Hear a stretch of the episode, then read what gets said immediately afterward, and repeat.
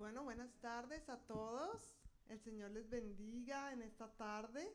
Bienvenidos una vez más a su casa, a este tiempo que el Señor nos regala para que podamos alabarle, bendecirle y reunirnos como familia que somos en Él para aprender más de su palabra y que podamos realmente sentir su presencia, ¿verdad? Es una gran bendición, un privilegio que tenemos. Así que les doy a todos la bienvenida y quiero invitarles a que si no tienes ningún impedimento, que por favor te pongas de pie y vamos a orar para entregar este tiempo en manos del Señor y poder alabar su nombre y exaltar su nombre. Amén.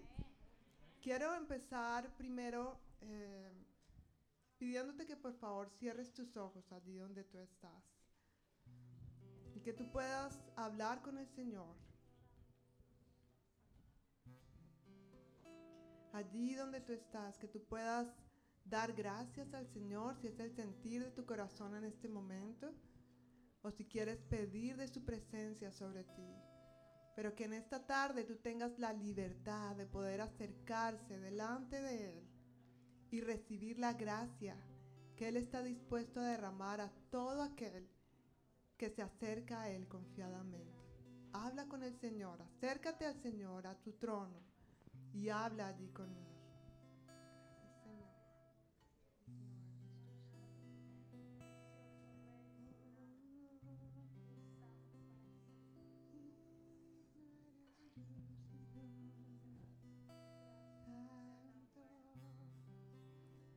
Gracias Señor te damos porque tú eres tan bueno, lleno de misericordia y amor Señor, y nos permites entrar delante de ti. Nos permites Señor disfrutar de la libertad que tenemos en ti para adorarte, para bendecirte, para poder levantar nuestra voz, levantar nuestras manos a ti y exaltarte como el único Dios que tú eres Señor. Gracias Padre porque tú, tú nos has librado de la tumba, de la muerte, de la esclavitud y nos has hecho libres para correr en esa vida que tú tienes, Señor, para cada uno de nosotros, esa vida abundante, esa vida llena de la salvación que proviene de ti, que no se limita a cuando muramos y vayamos a tu presencia, sino esa vida abundante, Señor, que podemos disfrutar hoy. Así que te adoramos y te bendecimos, Señor y te damos a ti la gloria y te damos las gracias, Señor, por permitirnos vivir una vida de libertad en ti, en el nombre de Jesús. Amén.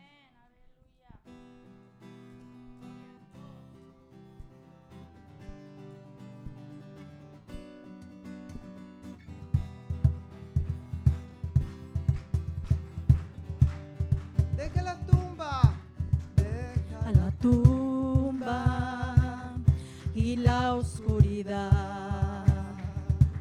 Da un paso adelante, no tengas temor. Corre a los lugares abiertos, su gracia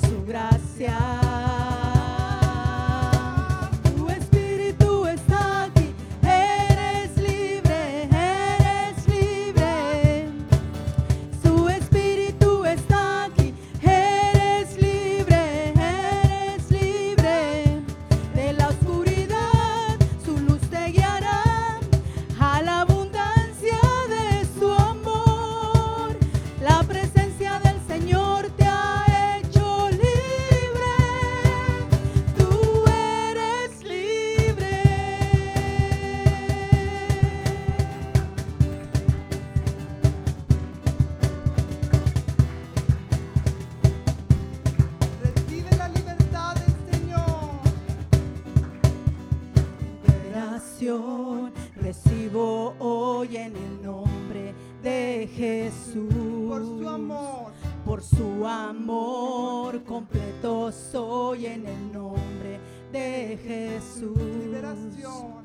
Liberación recibo hoy en el nombre de Jesús. Por su amor completo soy en el nombre de Jesús. Liberación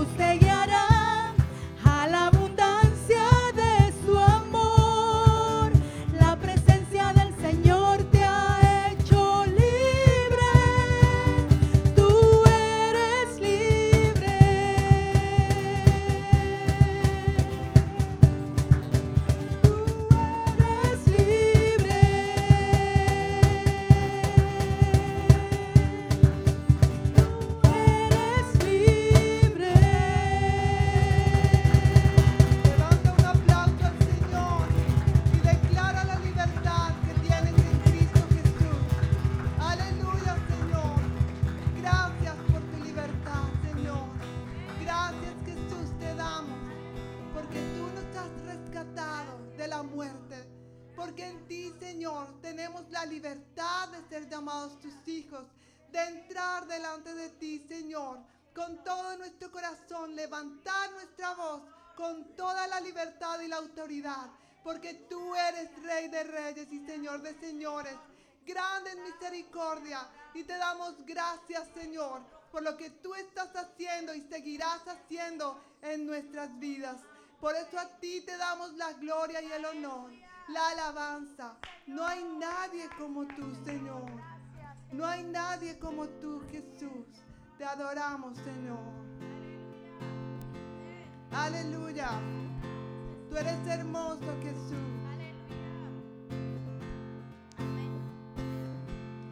Cuán hermoso eres Jesús, son tus palabras, es tu amor, glorioso.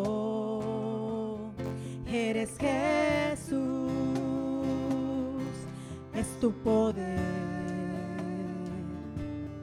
Fue tu cruz la que me salvó, me rescató. Y un momento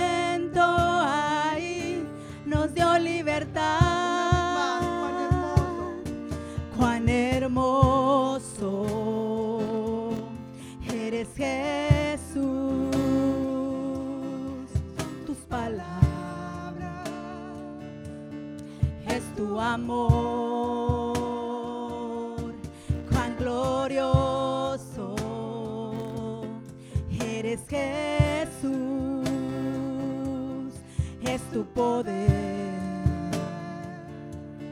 fue tu cruz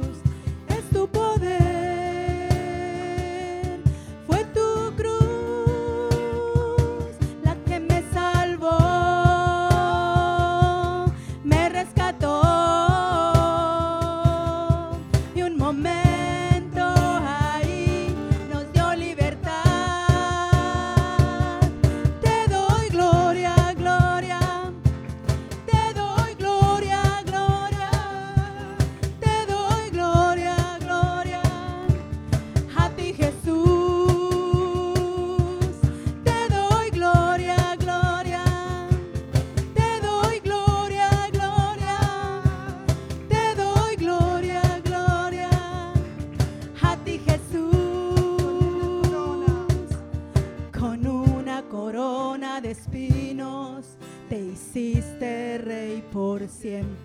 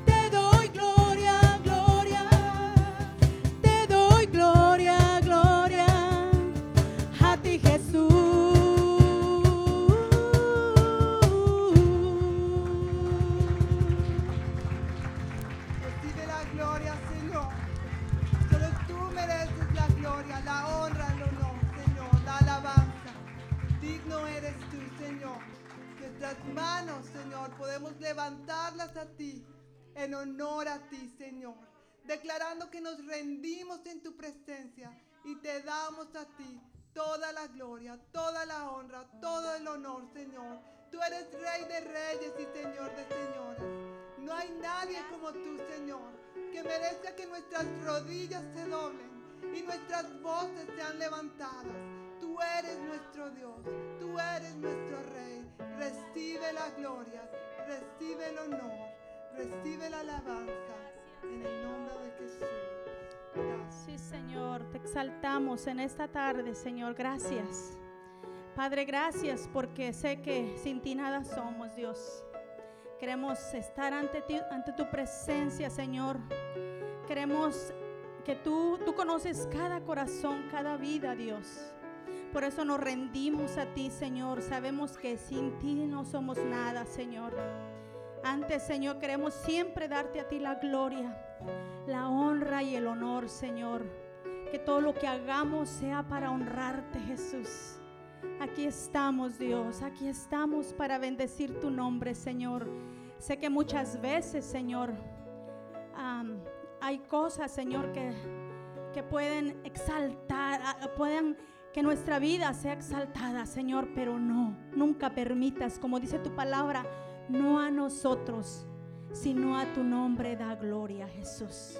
Ayúdanos a ser transparentes ante ti, Dios, y que siempre el honor, la gloria, la alabanza va a ser para ti, Señor. Quita de nosotros lo que estorbe, Rey, y queremos que tú siempre vayamos, que nosotros vayamos siempre a tu cruz rendidos a ti, Dios. Por eso en esta tarde Vamos a adorarte con esta canción.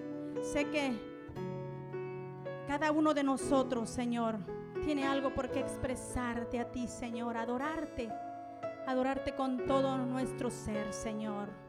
Vamos a ti, Espíritu Santo, bendecimos tu nombre, tú eres quien nos ayuda a poder darte el honor, la gloria y la alabanza, Señor. Padre, gracias. Gracias por poder exaltarte, por poder adorarte, porque quién eres tú, Señor. Eres nuestro Rey soberano. ¿A quién iremos? Dice tu palabra. Si solo tú tienes palabras de vida eterna, Dios. Aquí estamos, aquí estamos. Nos rendimos a tus pies, Señor. Gracias, Jesús. Te amamos, Dios. Te exaltamos. Si mis oraciones hablan más de mí.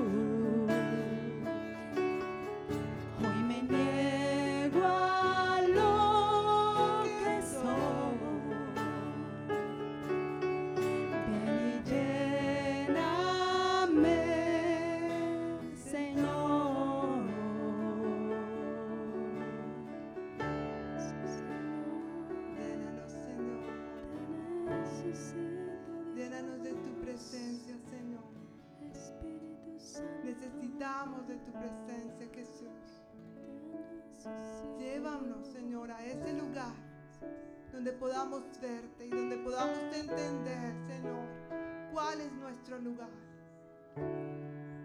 Que somos nosotros quienes necesitamos, Señor, la llenura de tu Espíritu Santo. Que necesitamos tu gracia, necesitamos tu dirección. Necesitamos poder ver, Señor, más allá de lo que ven nuestros ojos naturales. Necesitamos de ti, Señor. Damos toda la gloria a ti, Señor.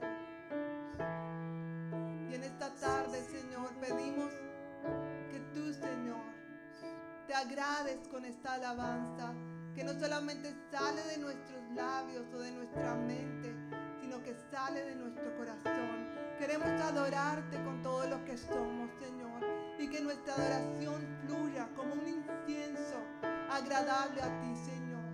Recibe la gloria, recibe la honra, recibe el honor, Señor. Quiero invitarte allí donde tú estás, a que levantes tus manos en este momento y levantes tu corazón y levantes tu voz en alabanza y adoración al Señor. Dile que Él es grande, que Él es fuerte, Dios Todopoderoso. Aquí estamos, Señor, para darte a ti la gloria y la honra, Señor. Llena este lugar con tu presencia. Deleítate, Señor, para ti.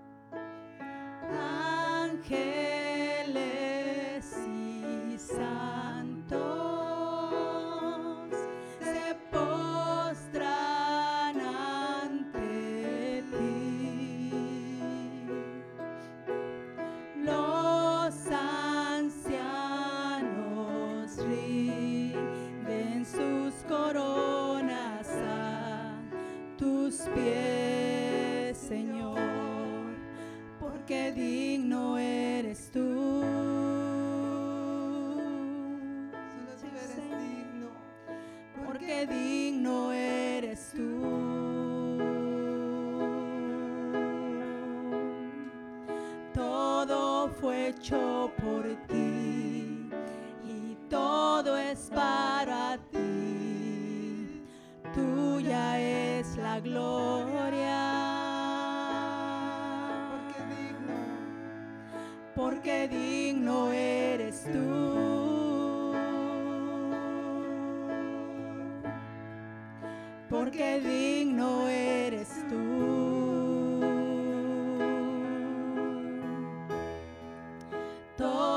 fue hecho por ti y todo es para ti. Tuya es la gloria.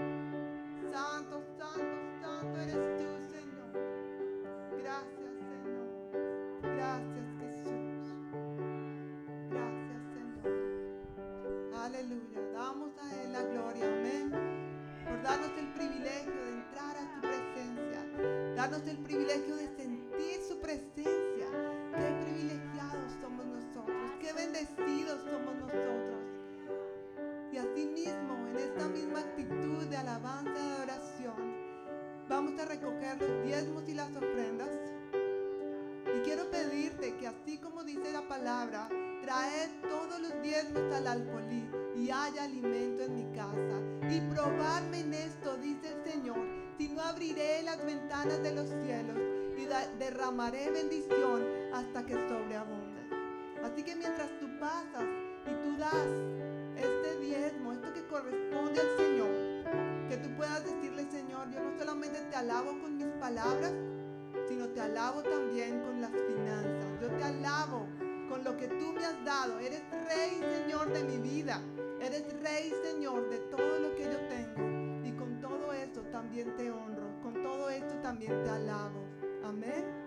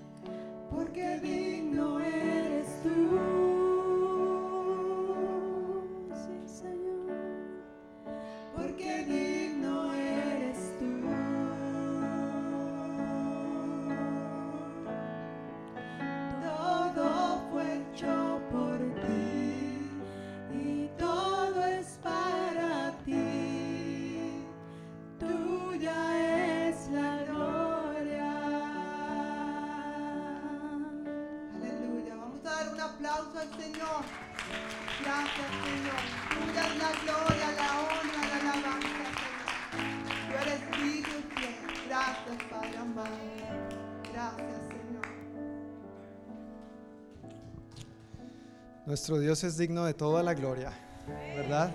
Él es digno de toda, toda, toda la gloria.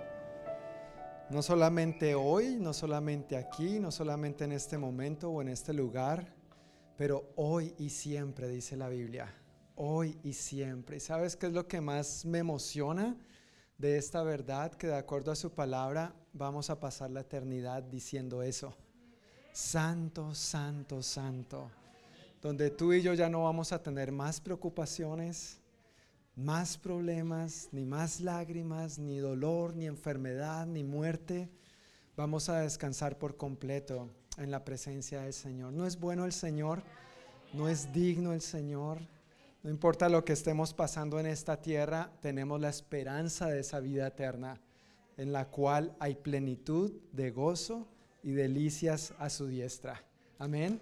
Eso dice la palabra y eso es una promesa para nosotros aferrarnos. Pues buenas noches a todos una vez más. Dios les bendiga. Bienvenidos a la congregación hispana de la Iglesia del Noroeste. Mi nombre es John Martínez y tengo el privilegio de pastorear esta preciosa congregación. Y antes de compartir un par de anuncios que tengo para hoy, quisiera eh, dar la bienvenida a las personas nuevas. Yo sé por lo menos que hoy hay una mamá y una hija que nos están visitando hoy por primera vez. Si levantan la manito. Bienvenidas, bienvenidas, Dios les bendiga. Y el domingo pasado se me escapó saludar a Paola. Paola, levanta la manito. Paola, hija de Telma. Vino el domingo pasado y se me escapó saludarla. ¿Y acá también tenemos a alguien? Ah, no, tú ya eres de la casa, tú ya eres de la familia, pero le encanta Mercy, ¿qué vamos a hacer? Nos va a tocar pasarla acá al frente, ¿verdad?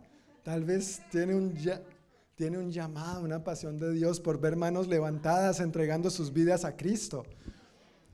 Pero bueno, somos familia y qué bendición que podamos estar aquí juntos para alabar al Señor y compartir su palabra. Pues el primer anuncio que quiero compartir en esta hora, o más bien dar un informe, más que un anuncio, tiene que ver con la ofrenda de Navidad que estuvimos eh, recaudando durante el mes de noviembre y la primera semana de diciembre. ¿Sí se acuerdan de esa ofrenda de Navidad especial?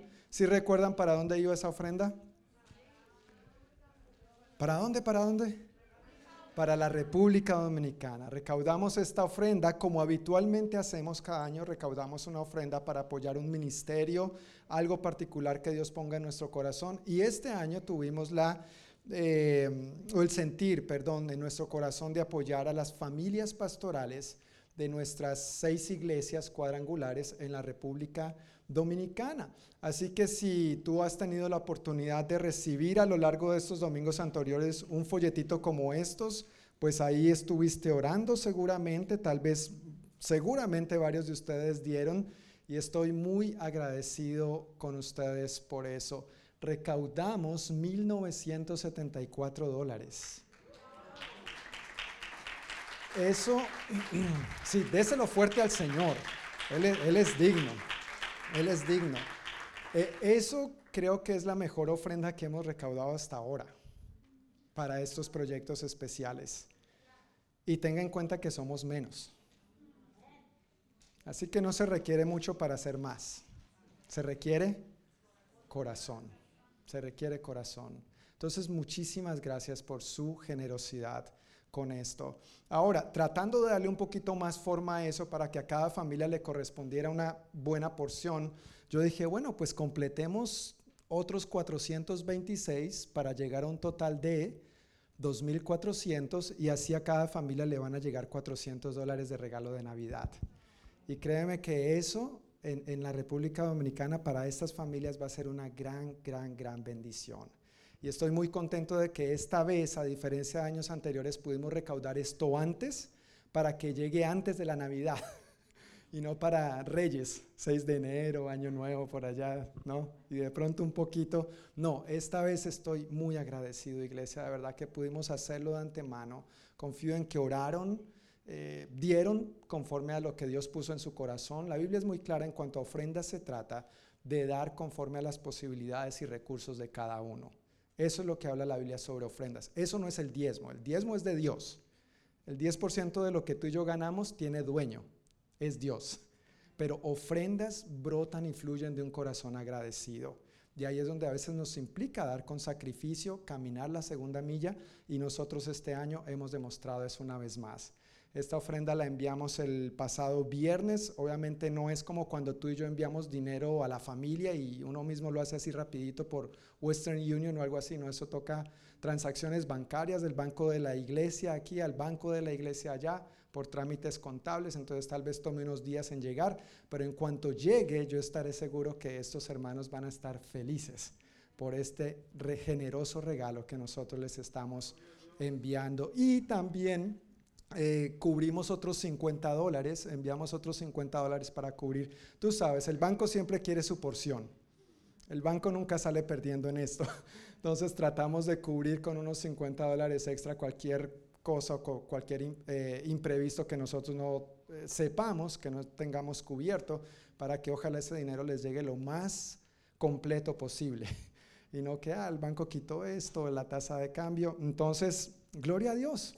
Dios es bueno, ¿verdad? Dios es bueno y de la abundancia con que Él nos bendice, nosotros podemos bendecir a otros. Como les dije el domingo pasado, no se trata solamente de dar, sino que ojalá en el transcurso de este mes podamos seguir orando por estas seis familias pastorales. Yo sé que tú tienes colección de esto por toda tu casa, porque me aseguré de que tuvieras uno cada domingo y seguramente lo tienes hasta debajo de la almohada para que sueñes con ellos y los bendigas en sueños y visiones.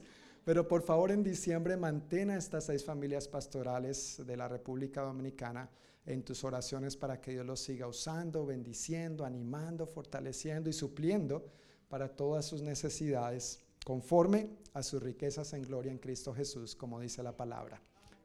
¿Sí? No, ellos todavía no saben. Hasta que no llegue el dinero al banco allá es que les vamos a informar para que la sorpresa sea mayor todavía. Así que no les, solamente les dijimos el viernes que ya les habíamos enviado el dinero, pero los tenemos ahí en ascuas, comiéndose las uñas, ¿verdad? Así las sorpresas son más chéveres, ¿no? O sea, así me gustan a mí. Por lo menos me gusta hacerlas, no que me las hagan. No, mentiras. Pero van a estar muy, muy contentos, muy felices, muy agradecidos. Así que gracias iglesia y que en el nombre de Jesús el Señor multiplique lo que cada uno de nosotros dimos. Yo sé que no damos de lo que nos sobra, damos con esfuerzo, ¿verdad? Yo sé que nos apretamos para dar y el Señor honra este tipo de fe. Así que el Señor multiplique y muchísimas, muchísimas gracias. El otro anuncio tiene que ver con el próximo domingo, nuestro servicio y cena de Navidad que tendremos el próximo domingo 19 a las 5 de la tarde, nuestro horario habitual del servicio. Tendremos el servicio, hay algunas canciones y música chévere y navideña y diferente que vamos a tener para el próximo domingo. Y después de ese tiempo de alabanza, entonces iremos al gimnasio para ayunar, digo, para cenar, para cenar. Uf yo sé que a todos les encanta ayunar aquí, pero no, el próximo domingo no vamos a ayunar, vamos a cenar juntos y la idea es que cada uno de nosotros aportemos algo para comer juntos. No tienes que traer para todo el mundo, pero algunas cositas para compartir y así es como celebra la iglesia, ¿verdad? Así es como celebramos. Compartimos y convivimos juntos, nos vamos a servir mutuamente los unos a los otros de esta manera. Y para ello quiero recordarles, si de pronto no han inscrito sus nombres en estas hojitas, ahí por favor te agradecemos que pongas tu nombre o el de tu familia y cuántas personas van a venir. Recuerda que queremos estar lo más preparados y organizados posibles con las mesas, las sillas. No queremos que nadie ayune, forzadamente, entonces queremos organizarnos en cuanto a la logística lo mejor posible. Ahora, en ese sentido también yo sé que nosotros somos muy generosos y nunca ha faltado comida, pero obviamente queremos hacerlo lo más organizado posible. Si en estas hojitas que están allá, van a estar allá fuera de la capilla, eh, puedes anotarte, anotar tu número de teléfono, qué platillo y postre o platillo o postre, lo que tú deseas aportar y la cantidad de personas que contigo van a venir para organizarnos de la mejor manera. ¿Está bien? Por favor. Y eh, lo que vamos a hacer ese día es también que un equipo de nosotros vamos a estar sirviendo la comida a los demás y lo que sí agradecemos es que también entre el platillo que traigas o el postre que traigas, si puedes traer los utensilios para servir, por favor, ¿listo? Por favor, agradezco muchísimo si también puedes traer los utensilios para servir. Y por supuesto, al final, eh, coges tu charola, charola es que es la palabra, tu charola y los utensilios de servir, ¿no es cierto? Y, puedes regresarlo contigo a tu casita para que todos podamos hacerlo lo más organizado y limpio posible para todos y así no sea solamente un grupito de personas quedándose limpiando muchísimo hasta tarde al final después de toda la pachanga. Entonces, muchísimas gracias por su colaboración y servicio con esto también. Mi hermano Luis, recíbeme esto. Y como siempre, ya sabes, tranca las puertas y que nadie salga hasta que se inscriba. E, eso es broma, eso es broma eh, para los nuevos, eso es, nuevo, eso es broma, broma mía. Perdón, Mahaji, ¿vas a mencionar algo? Eh, yo pienso que podemos usar los hornos, sí, se puede calentar. Entonces, si alguien trae algo que requiera calentar, pues ojalá llegue con suficiente tiempo, antecitos de las 5 para poder encender los hornos y, tenerlo ahí listo. Pero sí, podemos usar los hornos también. Gracias, buena pregunta.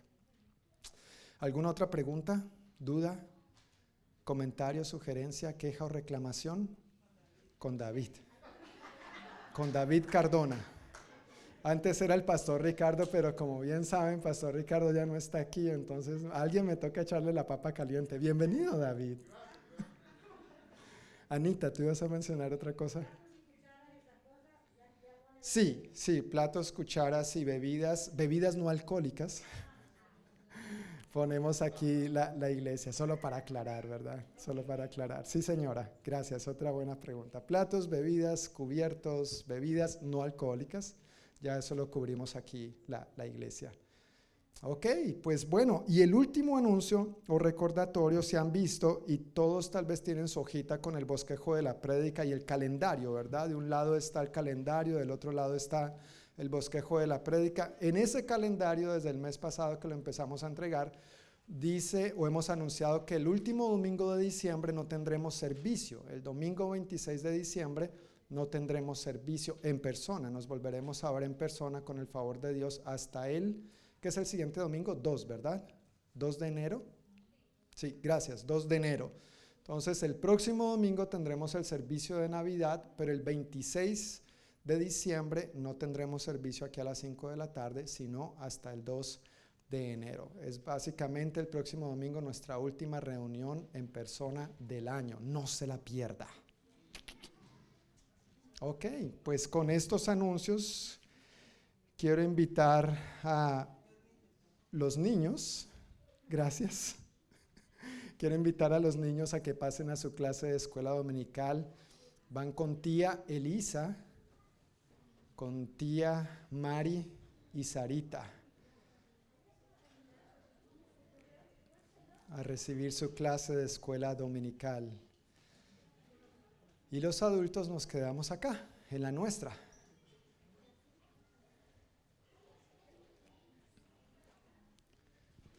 Hemos estado viendo en esta temporada, como es tradición aquí en los Estados Unidos, en la iglesia cristiana, el tema de Adviento, donde celebramos y recordamos la venida, el nacimiento del Señor y lo que esto conlleva. Hemos hablado de la esperanza, la paz, hoy viene el siguiente tema y el próximo domingo concluiremos esta serie sobre el Adviento. Y para el tema de hoy, quiero invitar a la hermosa predicadora de hoy, a la hermosísima.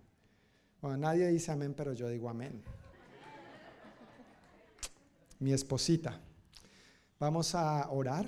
Les pido el favor que extendamos nuestras manos hacia ella y poner este tiempo en manos de Dios. Padre, te damos muchísimas gracias por Diana. Gracias, Padre, por la palabra que tú has puesto en su corazón al ella buscarte diligentemente en oración y meditar en tu palabra, leerla y estudiarla. Pedimos que la llenura de tu Santo Espíritu repose sobre ella para que nosotros seamos ministrados, edificados, animados, cimentados en lo que tú quieres hablarnos a nosotros en este día, de manera individual, en el momento en que cada uno nos encontremos contigo pero también colectivamente háblanos como pueblo tuyo, como ovejas de tu rebaño, Señor. Edifica tu iglesia. Usa y bendice a Diana, Señor. En el nombre de Jesús. Amén. Gracias, precioso. Bueno, buenas tardes a todos. ¿Cómo están? Hace mucho no nos veía por acá. Siempre estaba con los niños y estaba haciendo algunas cosas, pero siempre llega el momento de estar aquí de nuevo, ¿verdad? Bueno, yo quiero pedirte un favor y es para comenzar a estudiar esta parte de la palabra que Dios puso en mi corazón. Quiero que tengamos en cuenta primero que pensemos en nosotros mismos mientras meditamos en estas escrituras. Es muy fácil cuando nosotros estamos eh, aquí sentados, es como, ay, si hubiera venido fulanita, esa palabra ella, era para ella, ¿no? O si hubiera venido fulanito. O estamos pensando en el vecino, en el esposo, en la esposa. Pensemos en nosotros, qué es lo que Dios quiere hablarnos, porque uno, de los pensamientos que vinieron a mi mente eh, es Dios quiere hacer algo individualmente primero.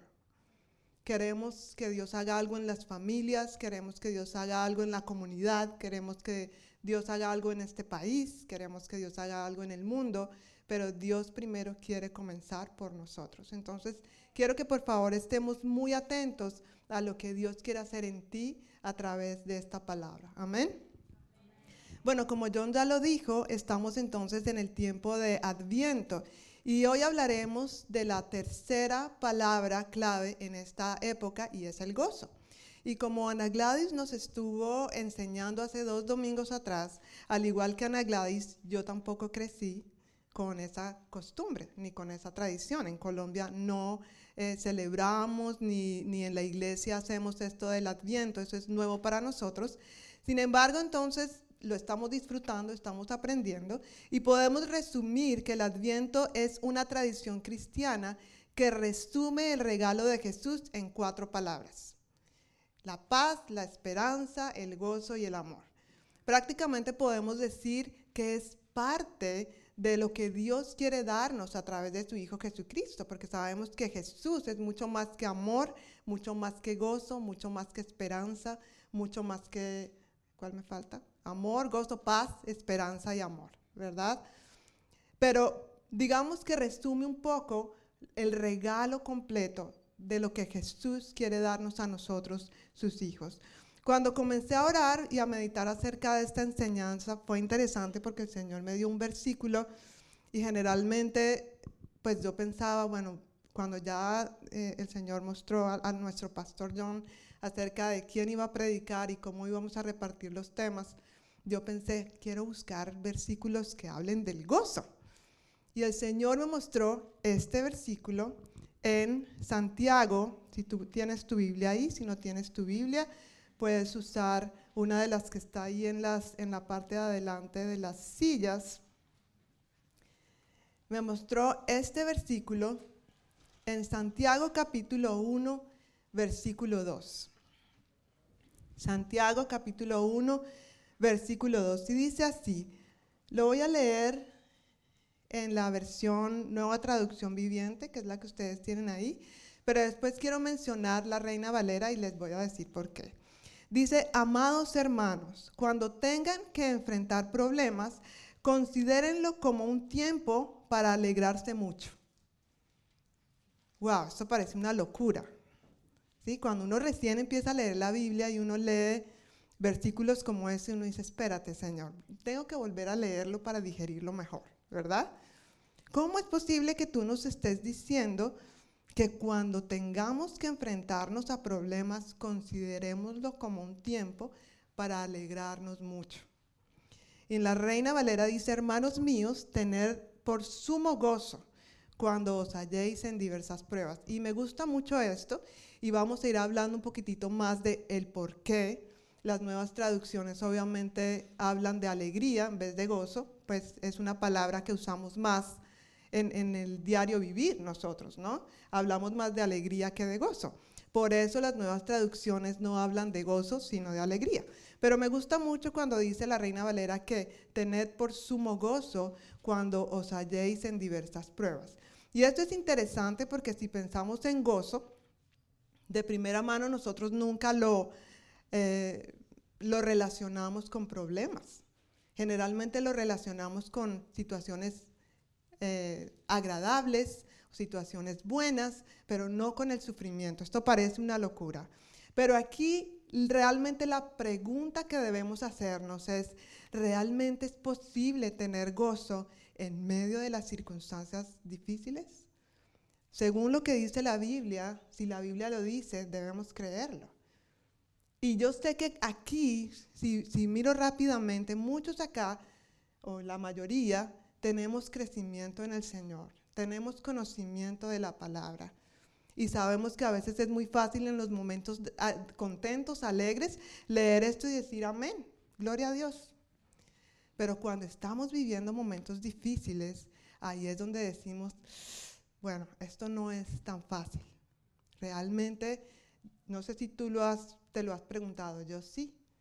¿Dónde está eso que Dios me promete en medio de las circunstancias difíciles? ¿Por qué no estoy experimentando el gozo del Señor? en estos momentos de dificultad? ¿Te has preguntado? Yo sí me lo he preguntado. ¿Realmente es posible tener gozo en medio de los momentos de dificultad? Y vamos a llegar a este punto, pero para entender esto tenemos que entender algunas otras verdades. Y quiero comenzar diciendo que me encanta la palabra gozo, porque al igual que la paz, la esperanza y el amor, son cosas que el mundo está buscando desesperadamente. No sé si te has dado cuenta, pero hoy mismo buscando algunas definiciones en, el internet y algunas cosas, y bueno, y esta semana me encontraba con artículos de diferentes periódicos y es el caos total en todo el mundo. Guerras, violencias, lo que dice la Biblia en los últimos tiempos, ¿no? Y muchas personas, el mundo mismo, la gente en el mundo está transgrediendo los límites y la razón es porque está desesperada buscando el amor, la esperanza y el gozo que no encuentran en ningún lado. La vida cotidiana no, no es suficiente para que ellos encuentren estas cosas que están siendo un vacíos en sus corazones sin que sepan que está al alcance de su mano. Pero ya nada les llena. Entonces transgreden los límites.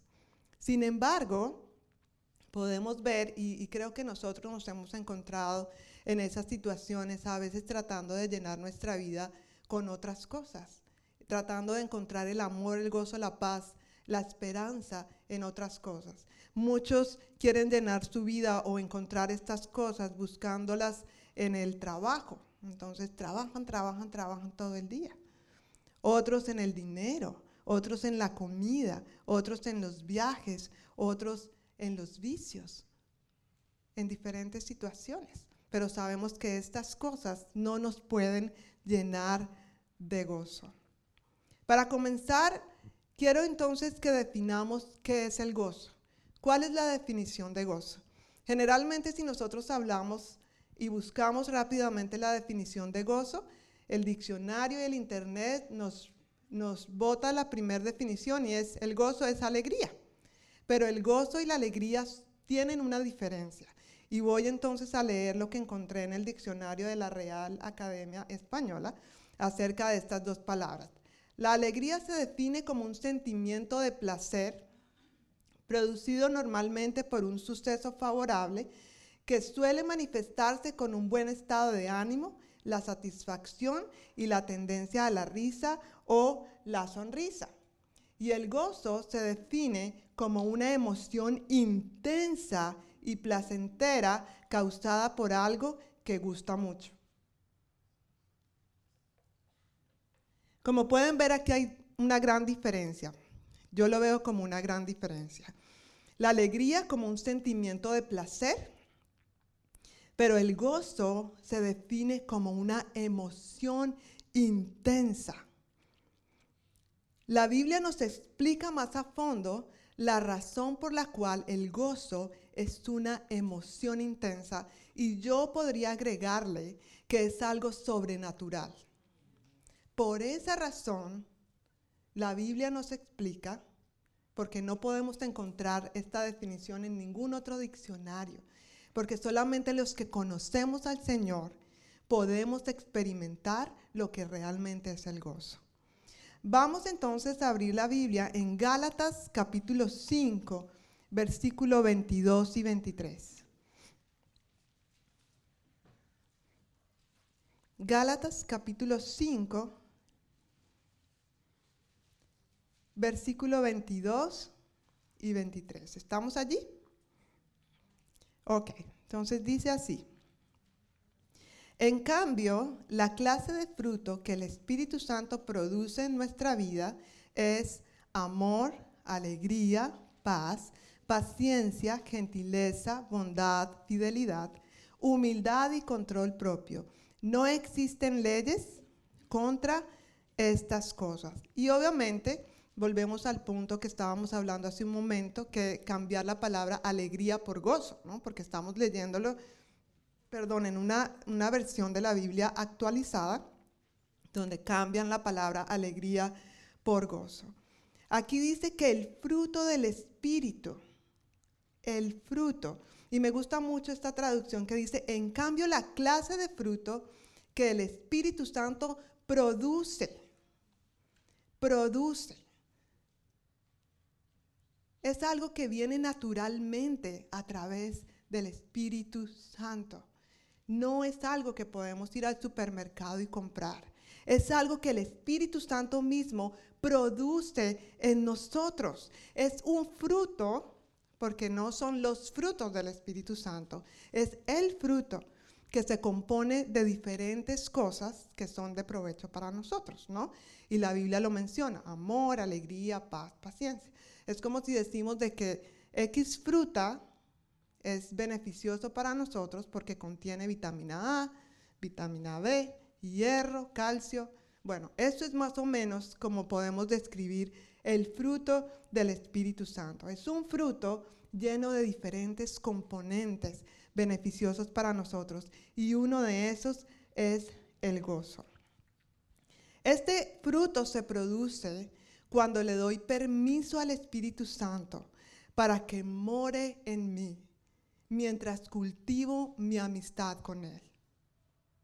Y esto es algo que, que quiero que guardemos en nuestro corazón.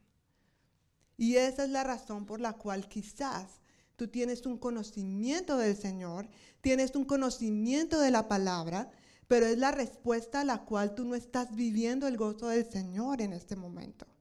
Porque tienes conocimiento, pero quizás no has dejado que el mismo Espíritu Santo produzca esto en tu vida. Vamos a ir a Gálatas, ahí mismo, capítulo 5, pero unos versículos antes. Dice el versículo 16, y quiero por favor que todos lean en su Biblia estas palabras. Y quiero que sigan meditando en qué es lo que Dios quiere hablarte hoy. Dice versículo 16, por eso les digo, esta frase, por eso les digo, es como, presten atención a lo que les estoy diciendo. Dejen que el Espíritu Santo los guíe en la vida. Entonces no se dejarán llevar por los impulsos de la naturaleza pecaminosa. Aquí la palabra clave es dejar. Hay dos cosas que quiero resaltar en este verso. Número uno, dejar. Esta palabra para mí es clave y conlleva una acción de parte nuestra. Ahí no dice, el Espíritu Santo va a hacer que sobrenaturalmente tú dejes. No, dice, entonces, les digo, dejen. Es una orden. Es un consejo que es como un, mandato. Dejen, dejen que el Espíritu Santo los guíe en la vida. Es prácticamente, si lo ponemos en otras palabras, retirarnos del timón del barco y permitir que el Espíritu Santo tome el control. Saben, yo soy muy perfeccionista. Y para los que han trabajado y están cerca a, a nosotros, bueno, somos dos perfeccionistas que el Señor nos juntó no sé cómo, bueno, el Señor ha tenido misericordia de nosotros, ¿verdad? Pero, y, para los que son perfeccionistas saben que a veces nos, nos cuesta soltar el control. Eso solo me pasa a mí. Yo sé que a ustedes no. Pero a los que somos perfeccionistas, que nos gusta hacer las cosas bien, que todo salga perfecto, delegar es difícil. Hemos aprendido, ¿verdad, mi amor? Seguimos aprendiendo. Pero nos cuesta. Nos cuesta decirle, Señor, es tu turno de que tomes el control y yo me voy a sentar aquí y no voy a hacer nada. Nos cuesta, porque creemos que nosotros lo sabemos hacer mejor. Creemos que nosotros, haciéndolo nosotros, nos va a salir mejor. Y el Señor dice, ¿sabes qué? Es hora de que dejes de tener el control y me dejes a mí tomar el timón.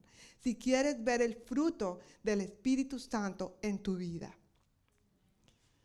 Eso es lo primero que quiero enfatizar aquí. Lo segundo es que dice ahí, por eso les digo, dejen que el Espíritu Santo los guíe en la vida.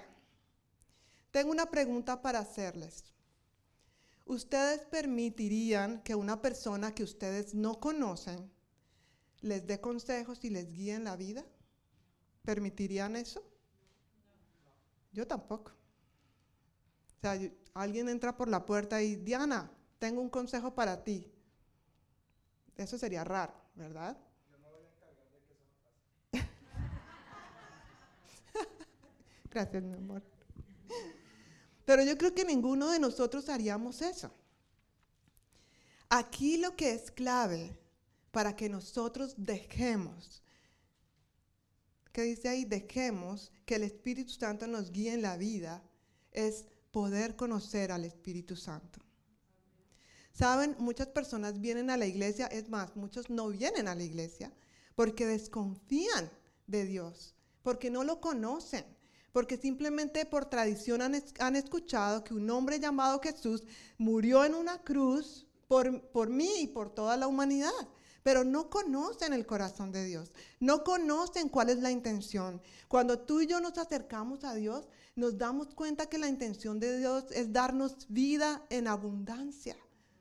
No es simplemente que nosotros, no, no es que seamos esclavos, no es que seamos, porque Dios tiene esa fama, o los cristianos tenemos esa fama, que somos aburridos, que no nos divertimos, que no podemos hacer, que no nos podemos vestir de cierta manera, que no podemos cortarnos el pelo, que no podemos ponernos aretes, ¿verdad?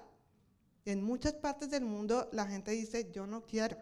Y lastimosamente es por lo que han visto a través de nosotros los creyentes cuando a nosotros se nos sale la chuleta y los no cristianos ven esa carne, esa carne, el, ¿cómo se dice? Nuestro yo pecaminoso, entonces dicen, bueno, si eso es ser un cristiano, yo no quiero ser un cristiano, ¿verdad? Pero la gente no conoce realmente a Cristo.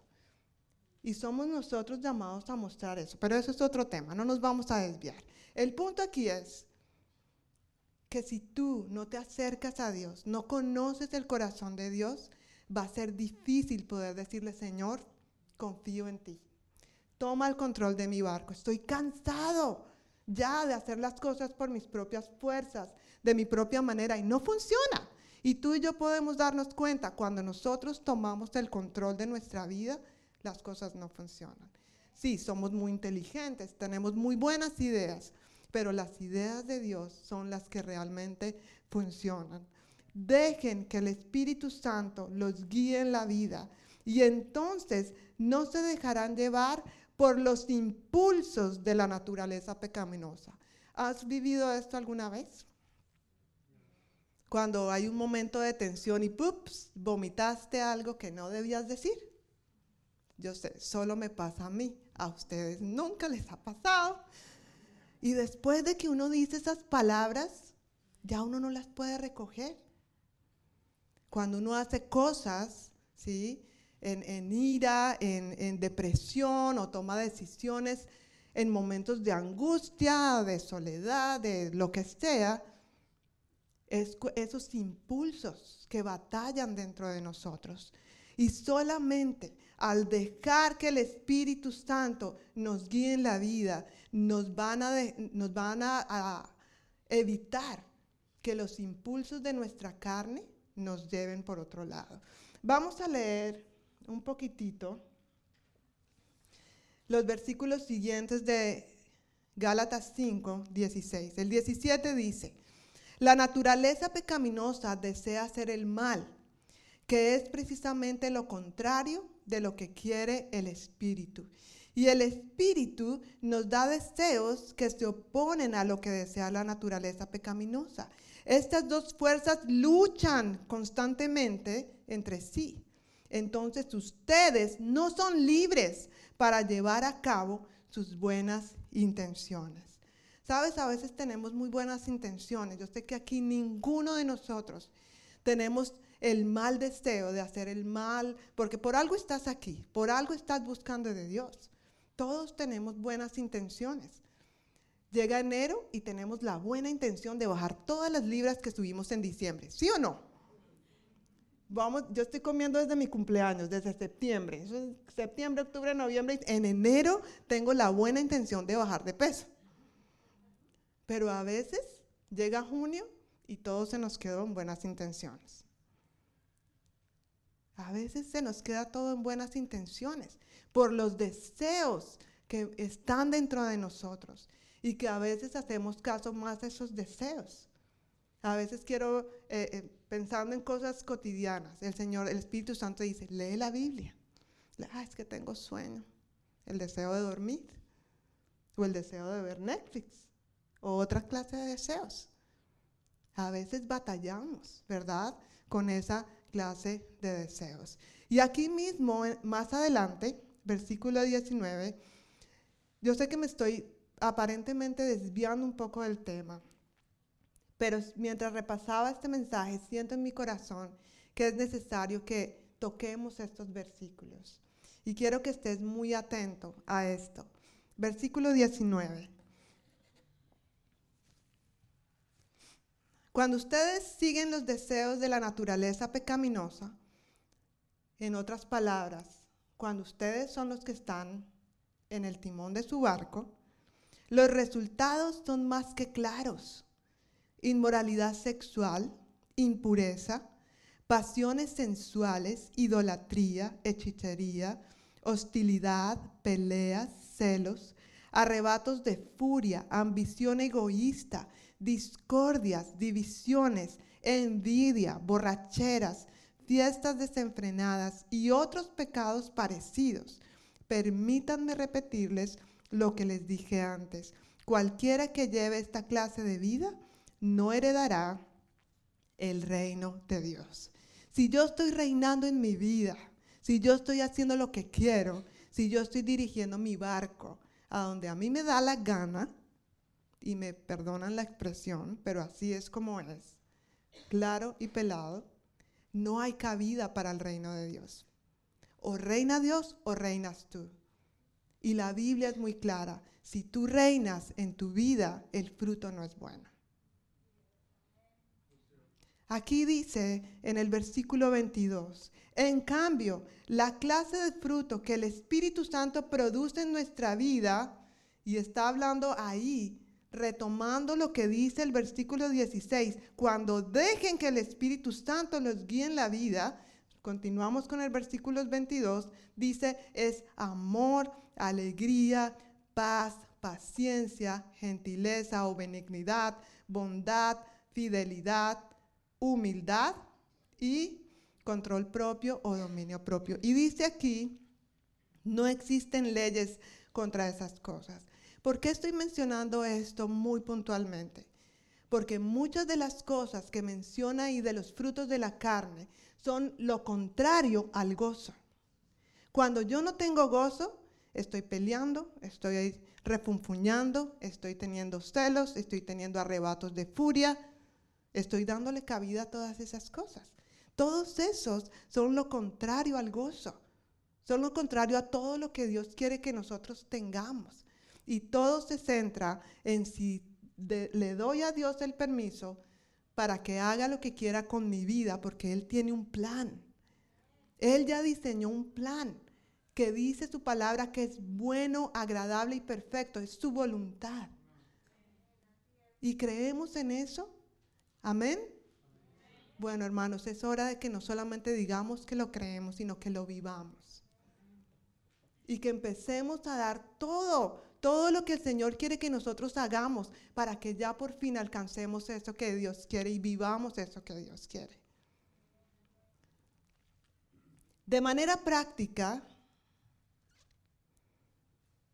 la manera de alimentar nuestro espíritu, de conocer al Espíritu Santo, de acercarnos al Señor, de poder confiar en Él, de darle la oportunidad de que Él me hable y que nos conozca, está en el Salmo 16, Salmo capítulo 16.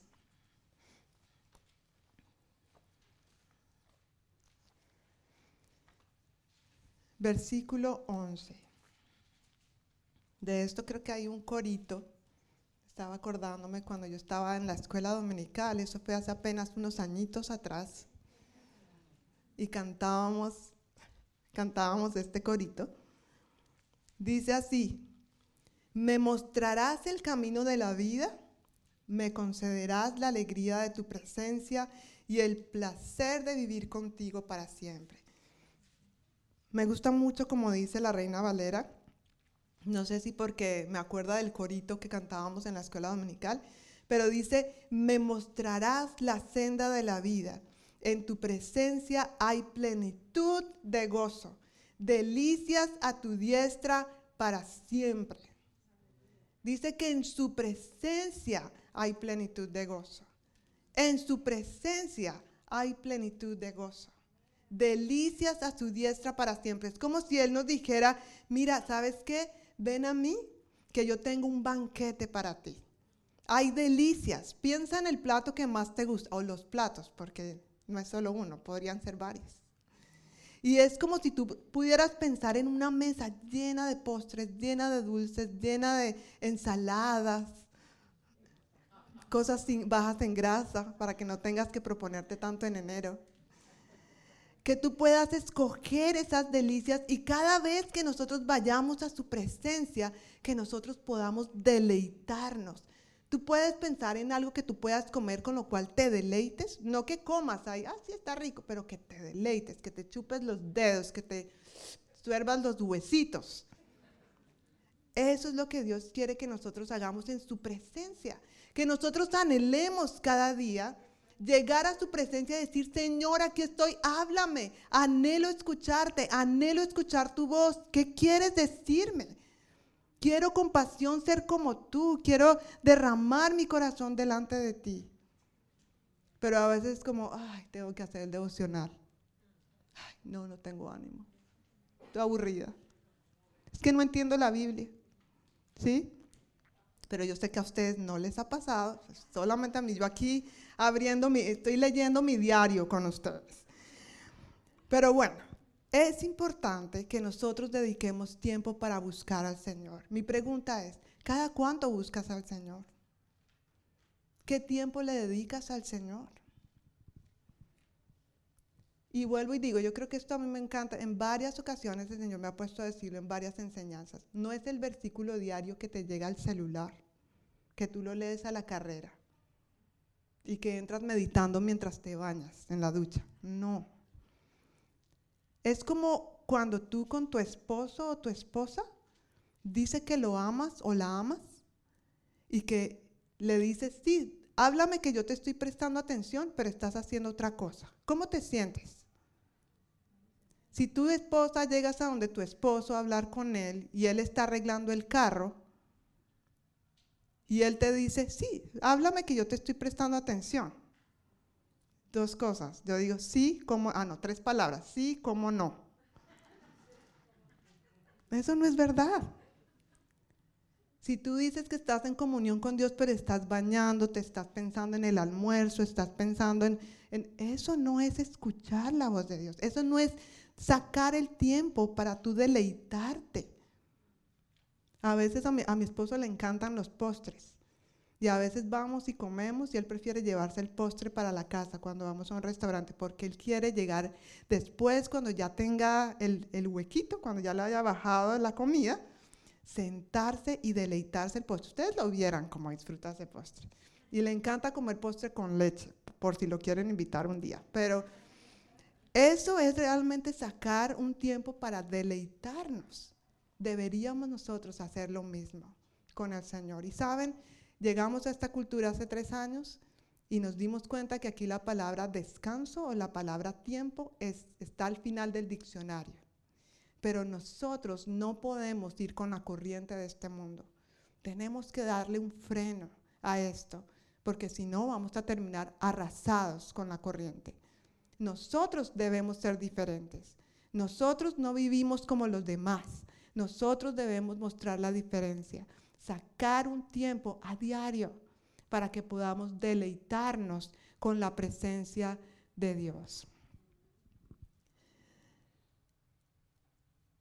Yo estaba pidiendo al Señor un ejemplo. Señor, dame un ejemplo de alguien en la Biblia que haya vivido esto. Señor, dame un ejemplo, dame un ejemplo. Y hablando con John y hablando con mi esposo, fue el que me dio el ejemplo. Yo, ¡ah! Claro. Mira, mira cómo son las cosas.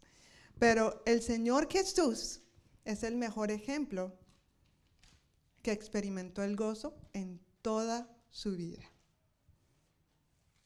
Yo no sé cómo tú te imaginas a Jesús, pero yo me imagino a Jesús un hombre lleno de chistes, todo el tiempo riéndose. Bueno, no todo el tiempo, porque sabemos que hubo momentos difíciles también, pero la mayoría del tiempo haciendo chistes, la mayoría del tiempo siendo risueños, siendo optimista, siendo, estando alegre, mirando lo, bueno de todo el mundo. Pero no son esos momentos los que yo quiero, los que yo quiero resaltar ahora, sino el momento más grande en donde el Señor Jesús mostró y experimentó y nos dio el ejemplo de experimentar el gozo fue en la cruz del Calvario. No sé si tú puedes por un momento pensar, quiero que por un momento tú pienses y veas y visualices a Jesús siendo escupido, maltratado, latigado. De él hablaron mal, de a él lo abandonaron. Y él con la autoridad que tiene como el Hijo de Dios, nunca se quejó a esas personas, yo creo que si yo hubiera sido Jesús, por eso no fui Jesús. Uno maldice y uno dice de todo, ¿sí? Él nunca hizo eso. Tú puedes solamente visualizar a Jesús después de todo lo que pasó, estando en la cruz, teniendo el poder para bajarse de allí, destruir a todo el mundo, a todos los que le hicieron daño, a todos los que hablaron mal, a todos los que lo abandonaron, y no lo hizo. Y en esos momentos de dolor, que ni siquiera se quejó, dijo algo como, Padre, perdónalos porque no saben lo que hacen. Eso es experimentar el gozo. Eso es experimentar el fruto del Espíritu Santo. Y yo no sé tú, pero eso me anima a mí de saber que aún en medio de los momentos difíciles, de tristeza, yo puedo mantener ese gozo que proviene de Cristo. Ese gozo abundante que nosotros podemos ver cuando en, Santiago uno dice, hermanos míos, tened por sumo gozo. Ni siquiera a la Biblia se le ocurrió por decir, ahí al escritor decir, tened por gozo, sino tener por sumo gozo. No había palabras para expresar algo más grande que el gozo. Realmente estamos experimentando el sumo gozo en medio de de las situaciones difíciles y aquí ninguno hemos estado colgados en una cruz. Y científicamente eso es algo terrible. No solamente perder toda la sangre, sino sentirse asfixiado, eh, obviamente muy débil de toda la sangre que había derramado, los golpes que había recibido y todo esto, pero él nunca se quejó, nunca maldijo, nunca lanzó juicios, nunca estuvo eh, insultando con sus palabras. Él nos mostró el gran ejemplo de gozo.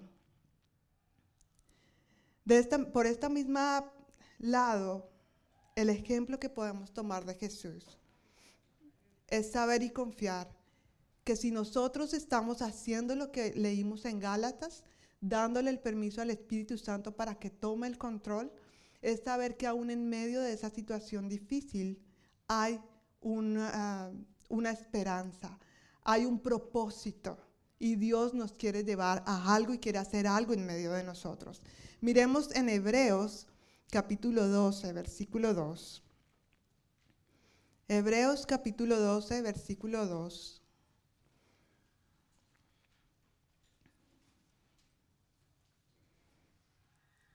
Hebreos capítulo 12, versículo 2. Dice, esto lo hacemos al fijar la mirada en Jesús, el campeón que inicia y perfecciona nuestra fe. Y aquí es donde debo centrarme en esta segunda parte. Dice, debido al gozo que le esperaba, Jesús soportó la cruz sin importarle la vergüenza que ésta representaba. Ahora está sentado en el lugar de honor junto al trono de Dios. Dice que debido al gozo que le esperaba, él ya estaba experimentando el gozo del Señor, pero él sabía que había un gozo mayor después de que él terminara este tiempo de prueba. ¿Cuál era ese gozo? ¿Cuál era ese gozo que le esperaba? La victoria que Él nos dio a ti y a mí. La salvación, la vida abundante que Él eh, proveyó para que nosotros ahora pudiéramos estar aquí viviendo esa vida abundante. Una vida abundante que no empieza cuando yo me muera y vaya al cielo. Y eso es una idea muy errada. La vida abundante que Dios ya quiere dar, ya te ha dado, si tú has recibido a Cristo como Señor y Salvador en tu corazón, esa vida abundante comienza aquí y ahora. Y es para cambiar generaciones, es para cubrir tu vida, para cubrir la vida de tus hijos, de tus nietos y de tus bisnietos. Porque sabemos que hay un, enemigo que también quiere, tiene un plan contra nosotros. Pero la vida abundante que Dios tiene es para que la recibamos y para que la vivamos. Así que Él tenía en mente y Él visualizaba esa victoria que ya ganó para nosotros. De la misma manera nosotros debemos caminar en a través de esa prueba. Mientras pases por el valle de sombra de muerte, que no temas mal alguno porque Dios está contigo. Y siento que esta es una palabra para ti. No sé, para algunos aquí Mientras pases por el valle de sombra de muerte, no temerás, porque Dios está contigo. Y que puedas visualizar en este momento el fruto y que este dolor tiene un fruto abundante para ti. Dios quiere decirte que Dios quiere hacer algo a través de esa situación. Dios tiene un plan, pero para que eso se lleve a cabo, tienes que dejar de hacer las cosas en tus propias fuerzas. Tienes que darle el permiso al Espíritu Santo para que tome el control de esa situación, de tu vida, de tu familia, de tu trabajo, de tus emociones. Y eso va a costar. Hay que trabajar para eso. Hay que sacar tiempo para estar en la presencia del Señor.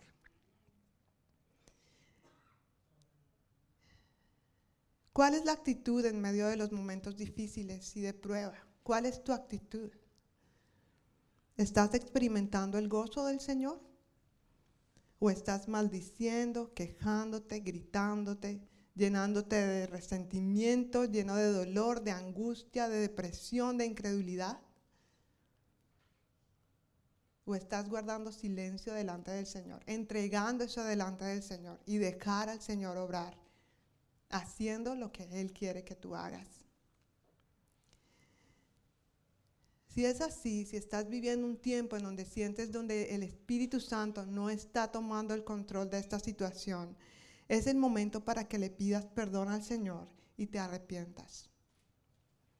Y le pidas al Señor perdón. Porque en vez de dejar a Él tomar el control, tú has querido tomar el control. Y sabes, a veces cantamos aquí en la alabanza y yo misma me he cuestionado. Cuando cantamos, Señor, tú eres Señor, o le decimos cuando oramos, Señor, ¿entendemos en totalidad lo que significa Señor? ¿Es realmente Él el Señor de tu vida? ¿O estamos diciendo Señor y torciéndole el brazo para que Él haga tu voluntad? A veces somos así. Esa es nuestra naturaleza. Y tenemos que entender que Dios quiere que hagamos su voluntad, no porque Él quiere esclavos, sino porque Él tiene un mejor plan. Él tiene la salida. Pero a veces creemos que nosotros sabemos más. Es hora de dejar ese pensamiento. Es hora que de verdad nos rindamos y nos abandonemos en los brazos del Señor y dejemos a Dios obrar.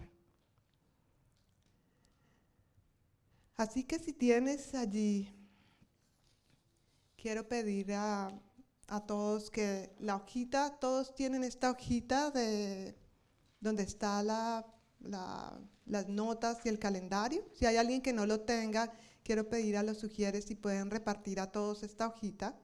¿Hay alguien que no lo tiene? Lupita no tiene. Ok. Allí, Yasmín tampoco tiene. Aquí, aquí también necesitan uno. Asael tampoco tiene. Gracias. Vamos a esperar un momentito.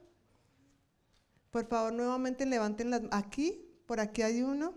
Asael, también. Daniel, allá atrás.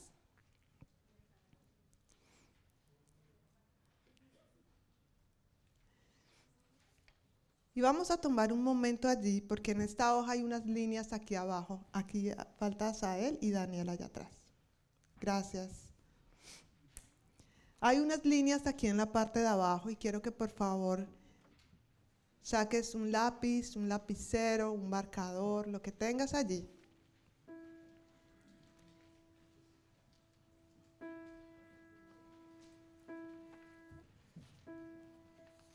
Y vamos a poner esto en la práctica, porque eso es lo que me gusta de la palabra de Dios. Que salimos aquí a veces cabezones, cabezones, ¿cierto? De información. Y después nos encontramos en el supermercado a un hermano y le decimos, ve, hiciste falta el domingo, la prédica estuvo buenísima. Y el hermano te pregunta, ¿sí? ¿De qué trató? No me acuerdo, pero estuvo buenísima.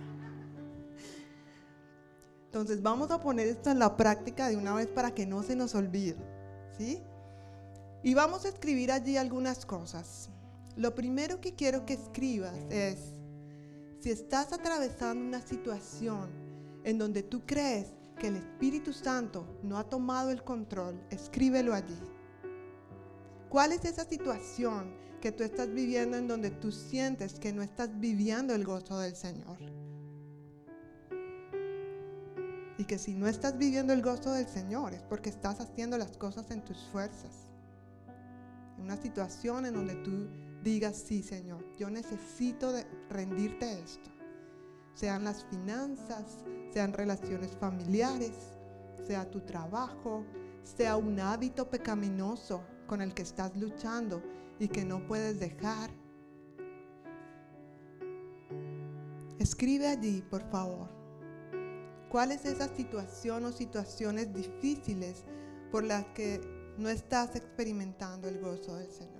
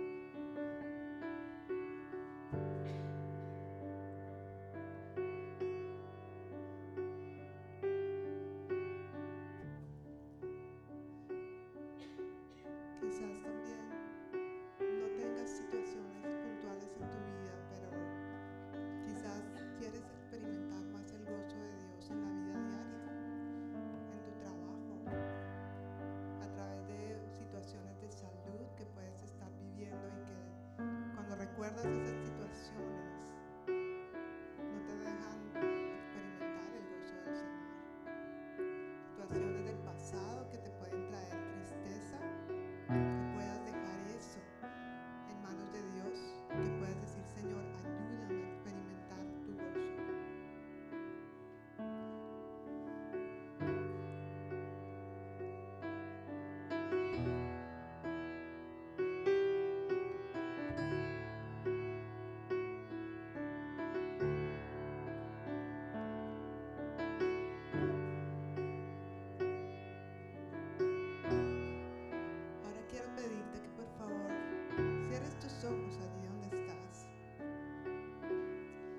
donde tú estás, hables con el Señor. Su palabra dice que donde hay dos o tres reunidos en su nombre, allí está Él en medio de ellos. Y yo no dudo que su presencia esté aquí. Y que el deseo de tu corazón que tú puedas aprovechar este momento para entregar a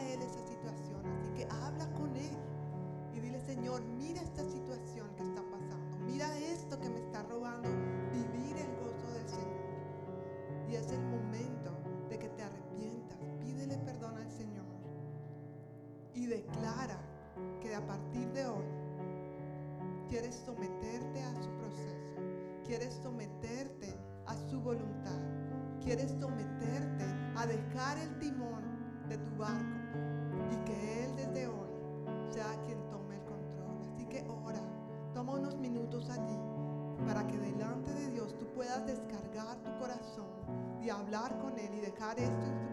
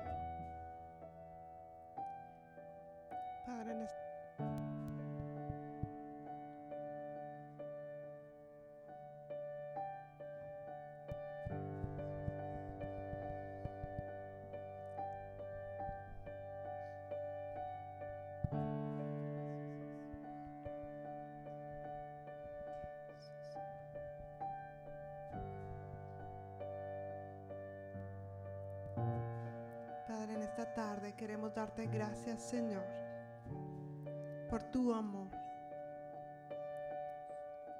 por tu presencia en este lugar, por tu corazón, Señor, de querer alcanzarnos, de querer mostrar tu amor a nosotros, Señor, proveyendo tiempos como estos para ser confrontados con tu palabra, Señor, y animados, Señor. Hoy, Señor, queremos pedirte perdón porque hemos querido hacer las cosas a nuestra manera, Señor. Y nos damos cuenta que no funciona. Que todas las cosas se nos quedan en buenas intenciones, como dice tu palabra. No queremos más esto, Señor. Porque nos estamos desgastando. Estamos perdiendo la fuerza, estamos perdiendo el ánimo, estamos perdiendo el gozo, estamos perdiendo la paz, estamos perdiendo la esperanza, Señor, que tú quieres que nosotros tengamos. Ayúdanos, Señor, a visualizar tu victoria. Y en este momento, Señor, nos rendimos delante de ti y recibimos tu perdón, Señor. Y hoy, Señor, queremos decirte que tomamos la decisión de darte a ti el lugar que te corresponde en nuestra vida, Señor, en nuestra familia, Jesús. No queremos seguir haciendo las cosas a nuestra manera. Queremos, Señor, que tú, Señor, nos debes a ese puerto anhelado, como dice tu palabra, Señor. Que seas tú navegando nuestro barco. Que seas tú limpiándonos, Señor. Que seas tú fortaleciéndonos, Jesús. que seas tú llenándonos con tu Espíritu Santo y ayudándonos, Señor, a que nosotros diariamente podamos cultivar nuestra amistad contigo. Al cultivar nuestra amistad contigo, Señor, vamos a fortalecer nuestra confianza en ti, nuestra fe en ti. Y entonces vamos a podernos abandonar en tus brazos, Señor. Perdónanos, Señor, porque muchas veces le hemos dado cabida a muchas otras cosas, buscándote religiosamente, pensando que allí estás tú, Señor. Gracias por la libertad que trae tu Espíritu Santo. Gracias, Señor, porque podemos encontrarte y acercarnos a ti confiadamente delante de tu trono. Gracias, Señor. Gracias, Señor. Y en este momento yo quiero invitarte a que tú puedas responder al Señor en adoración. Que tú puedas responder al Señor. Si sientes la libertad de ponerte de pie, quiero invitarte a que te pongas de pie. Si quieres quedarte sentado, puedes hacerlo. Y que juntos podamos cantar esta canción y decir con todo nuestro corazón, Santo Espíritu, ven hoy aquí, inúndanos, queremos más de ti. Tu gloria, Dios, hoy anhelamos ver. Ven y llénanos con tu presencia.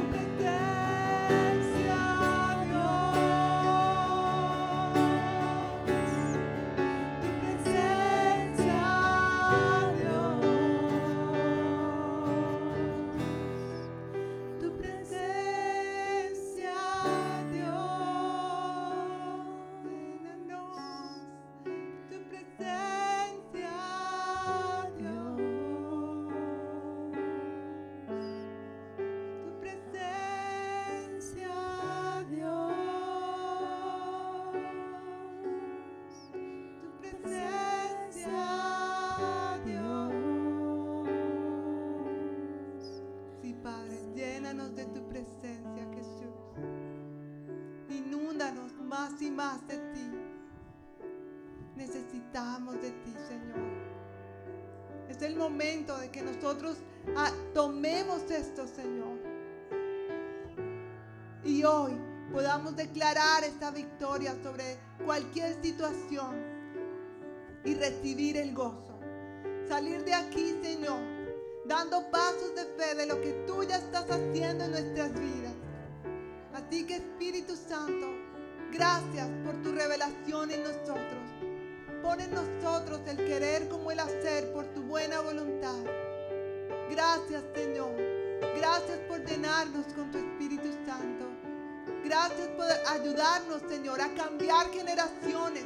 Porque esto lo declaramos sobre nosotros, pero también sobre nuestros hijos y sobre los hijos de nuestros hijos. Tu eh, avivamiento, tu salud, tu bienestar, tu llenura Señor. Gracias Señor. Gracias Jesús. Gracias Señor. Tú eres bueno. Y para siempre es tu misericordia Señor. Te adoramos a ti. Gracias Padre Santo. Aleluya. Gracias Señor. Te adoramos y te bendecimos Señor. Y te damos a ti toda la gloria. En el nombre de Jesús. Amén y amén. Amén. Que el Señor les bendiga y que el Señor bendiga cada uno de los días